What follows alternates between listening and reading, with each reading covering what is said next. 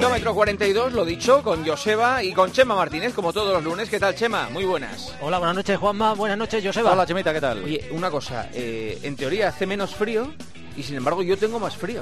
¿Esto puede ser normal? ¿Más frío que la semana pasada? Te lo juro. No sé si la, la sensación térmica, por lo menos, yo en la calle tengo más frío. No, Pues vas menos abrigado. ¿Te- ¿Vas más abrigado o menos abrigado? A ver Yo si... creo que voy igual, no, no sé. Pues, ¿Eh, eh, menopáusico esta semana o, O estás atérmico o algo, algo pasa en ese cuerpo, ¿eh? No sé. Pues Joder, fíjate, han subido las temperaturas bastante. ¿eh? Bastante, que- sí, sí, pero como viene aire frío de la sierra y tal, a lo mejor también la sensación térmica no, no, no ha subido tanto. Hombre, No es verdad que cuando más frío hizo en Madrid, eh, viento no había. Estaba quieto. Y Es eso, verdad. Y eso provoca que estabas O ahora sea, a menos frío más 8, seco, menos ¿no? 10, pero no, no notabas tanto el Nada, frío. De Joseba, no te formas, engañes. No te engañes, no De te todas formas, engañes es que que- estamos, a ver, estoy mirando ahora mismo la temperatura, os voy a decir. Pero en Madrid tenemos 12 grados. Que por eso no te pasado- La engañes, semana pasada no. estábamos a menos 6 a estas alturas, 18 grados de diferencia. Que eso es que termorregula Igual es un problema mío. Míratelo, míratelo. Es un problema mío, a lo mejor, ¿eh? Míratelo, Eso es, sí. eso es un problema de termorregulación que no estás captando bien tu termómetro corporal, Vale. te está diciendo o que tienes una pequeña bajada de defensas. ¿Tu o- termómetro qué tal está? El mío estupendamente. Un fin de semana. Bueno, ahora vamos a tener que otra vez entrenar con, con mascarillas. Ya habéis visto que, que la cosa se pone otra vez fea y por ahí medidas de otra vez para salir a correr en Galicia con, con mascarilla. Joder, esto parece que, que es una vuelta atrás. Es, es horrible. Fíjate que yo pienso que el deporte tampoco debe haber tantos contagios, ¿no? Cuando estás practicando deporte con al aire libre, manteniendo la distancia de seguridad y, y bueno, para mí esto es una, una vuelta atrás. Así que por ese lado, lo de la mascarilla, bueno, si hay que salir y al final no la tenemos que poner, pues no la pondremos, pero que yo no creo que haya demasiados contagios debido a, al, al Solo en Galicia, ejercicio. de momento, ¿no?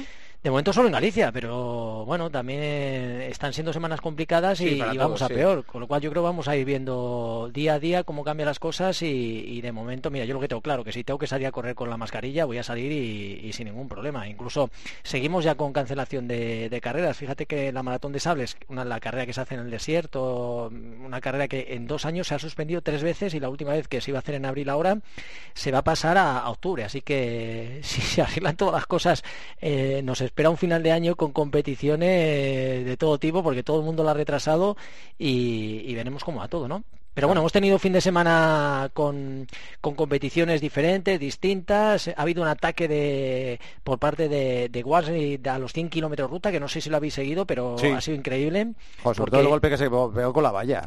Sí, bueno, entre el golpe la valla, bueno, esto, ha sido un, reto que ha llevado a cabo la, marca Hoka. Eh, hemos visto que últimamente con los desafíos que ha propuesto Nike, ¿no? Con el Breaking 2 eh, y Hoka con esta zapatilla que se llama One One, que es también una, zapatilla con placa de carbono, bueno, pues ha- han hecho un reto 24 corredores, entre ellos James Wasley, que era el que ya tiene el récord de 50 millas. Y la idea es correr durante 100 kilómetros atentos a 3.42 por kilómetro. Estamos hablando eh, 16 y medio por hora durante 6 horas. Y, y bueno, lo yo, peor yo de verdad, o sea, no... es una barbaridad, ¿eh? ¿Cómo que es una barbaridad? Es, es- es una cosa eh, insalubre totalmente. Bueno, eh, insalubre no, eh, difícil sí, complicada también, pero esta gente está preparada, ¿eh? A mí- 100 kilómetros a 3,42 el kilómetro. Es, es lo que está el récord. Bueno, pues la putada de todo esto es que cuando el amigo Wasley, aparte de lo que decía Joseba, que se dio con la valla en el hombro, que se hizo sangre, eh, quedando apenas 5 kilómetros, tenía 27 segundos de ventaja sobre el récord. Y, y al final se ha quedado a 11 segundos y hizo solo, entre comillas, 6 horas, 9 minutos, 25 segundos. Y, y bueno, pues estos últimos kilómetros debió pillar un pequeño muro el hombre y, bueno, la- lo que tiene el deporte, no le salió a 3.42 co- como tenía y, y se ha quedado para, para otro intento. Tan pena, fíjate que son solo 11 segundos. Est- Esto, es, esto sí que es la locura, no la faena. Así que veremos si lo vuelve a intentar, si tiene que recuperar un poquito, pero bueno, eh, un reto bonito, distinto, 100 kilómetros en Fénix, el Hoka este One One y 11 segunditos que le han separado al amigo Warley, ¿no? Ni Pero bueno, eh, menos, sí. ha estado, ha estado bien y bueno, también hemos tenido eh, pista cubierta, que, que ha habido gran premio en Valencia, hemos visto atletismo, muchas mínimas, eh, que no está nada mal. Aquí como curiosidad decir que se corrió el 3000 y, se hicieron 15 mínimas para el Campeonato de Europa de pista cubierta que se, que se va a celebrar ahora. Y, y curiosidades, de las 15 mínimas que se han hecho, 12 ha sido una zapatilla de estas llamadas milagro, ¿no? Una zapatilla con placa de carbono Así que vemos cómo la tecnología funciona. Esta no sé si la vais a poner vosotros porque placa de carbono eh, en pista en pista no os veo a vosotros yo poniendo clavos, ¿no? No, bueno, todo, se andará, eh, vamos, todo se andará, vamos, no, no, claro. Oye, la semana pasada eh, hablábamos de esa información que daba de Times diciendo que los Juegos Olímpicos de Tokio se iban a suspender, se iban a aplazar, iban a pasar el año 2032. Al día siguiente el Comité Olímpico Internacional y las autoridades de Tokio dijeron que no, que estaba todavía vigente. Y claro, nos hemos preguntado, ¿y los deportistas qué dicen a todo esto? Los Sobre todo los jóvenes, ¿no? Sobre todo los jóvenes. Sobre todo los jóvenes. Claro. Sobre todo aquellos que se habían fijado los Juegos Olímpicos de Tokio para, para retirarse después. Pues para eso estamos al habla con Chuso García Bragado, nuestro campeón del mundo de 50 kilómetros marcha, que ha participado en siete juegos, en 13 mundiales, que tenía la cita de Tokio marcada como la última de su carrera, de su extensísima carrera, que aplazó un año y que no sabemos qué planes tiene ahora. Chuso. ¿Qué tal? Buenas noches. No, te lo pueden poner más difícil, ¿eh? Bueno, es que ya, no saben qué hacer. Es que vamos, es que, o sea... Ya, ya me han quitado en París con el breaking este, breaking dance y, ahora están a ver si lo pueden. Pero, eh, eh, o sea, tú imaginamos eh, el peor de los escenarios, que es que no se disputaran este año. ¿Insistirías para, para los próximos? No, hombre. Ya, esto ya. sí, ya. A ver, yo la última, en mi opinión, yo hablo desde mi opinión, el último cartucho sería intentar irse a, como se celebraron los del 64, cuando el famoso Viquila consiguió el doblete en el maratón, en el olímpico, y se hicieran en otoño, octubre. Pero claro, el problema es que, tal y como está la pandemia, claro no vamos a ver si, si, en el hemisferio sur van a empezar también la tercera ola cuando acaben en el verano y, y están como estamos nosotros ahora mismo. Entonces. Dependemos, dependemos del proceso de vacunación, de cómo se acelere el proceso de vacunación, no sé, a partir de abril. Eh, espero que a partir de abril, mayo. Eh... Es que son julio los juegos, ¿eh? Claro. es que no, no, no da tiempo. Es que tampoco. bueno, ya, ya estamos viendo cómo está funcionando todo. Es decir las compañías eh, farmacéuticas se pueden permitir el lujo ahora mismo de torear a la mismísima Unión Europea y decirles que les van a entregar menos vacunas de las que han firmado en, los, en esos contratos confidenciales. De cualquier manera, todos teníamos la esperanza aquí, al menos en, en este primer mundo, de que el primer trimestre estuviéramos todos con bastante proceso de vacunación y vamos viendo que acaba el mes de enero. Lento, lento. Y esto va lento, con lo cual, bueno, todo lo que habláis, todo lo que son planes de poder hacer carreras populares, todo lo que es el calendario ahora de maratones que vienen ahora encima, pues se tendrán que ir al otoño y bueno, y ya está. Esto va a ser un poquito más largo, a tardar un poquito más de lo que todos deseábamos. De todas formas, todo terminará. No quedan unos meses, pero pero claro, ya se nos hace muy largo. Ya, pero tú eres un hombre de palabra y tú no puedes faltar a tu palabra. Y si tú dijiste que te retiras después de Tokio y lo pasan al 2032, vas a competir con 63 años. Efectivamente. o sea, que lo que haces. Aquí el problema está en que, a ver, la última prueba de 50 kilómetros marcha se hace en, en, Tokio. Ah, por eso. Entonces, claro, lo que no creo que en el 2032 la vayan a hacer, entonces hay que volver a entrenar para... Y ahora están a ver qué distancia qué distancia adaptan. Mm, ahora hablan de los 35 kilómetros, yo creo que va a ser una cosa simplemente temporal, porque no creo que sea esa la distancia definitiva, están buscando algo que se acomode a lo que quiera ahora el Comité Olímpico Internacional, eventos que estén como máximo entre las dos horas, dos horas y media.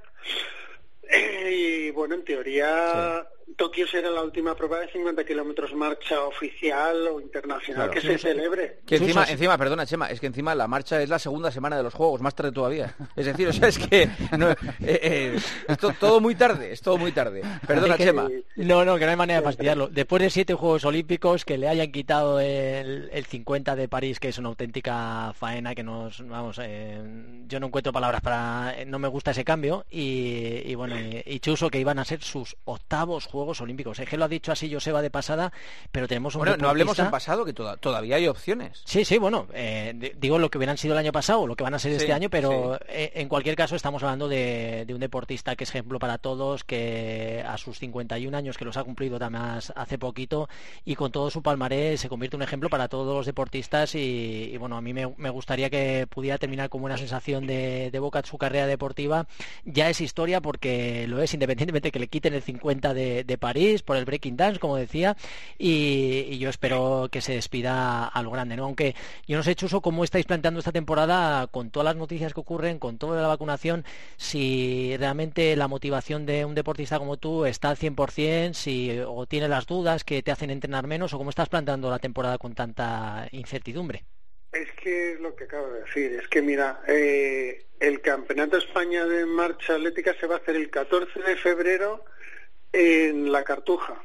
Eh, y, la, y el sitio y el lugar lo, subí, lo subimos hace eh, escasamente una semana. O sea, el miércoles pasado subimos, supimos que se iba a hacer en Sevilla. Habíamos oído que si se iba a hacer en Torrevieja, que si se iba a hacer en Lepe, que si al final la federación moviendo cielo y tierra pues encontró poderlo hacer en Sevilla, en la Cartuja, en el Parque del Alamillo, supongo teniendo en cuenta que tenga que, que hacer unas medidas muy estrictas de cerrar el entorno, es decir, porque al final el problema de toda esta situación, que es lo que le sucede a las maratones, es que has de hacer el uso de la vía pública, la vía pública hay ahora unos confinamientos, y entonces, claro, eh, condiciona mucho todo lo que es la competición al aire libre.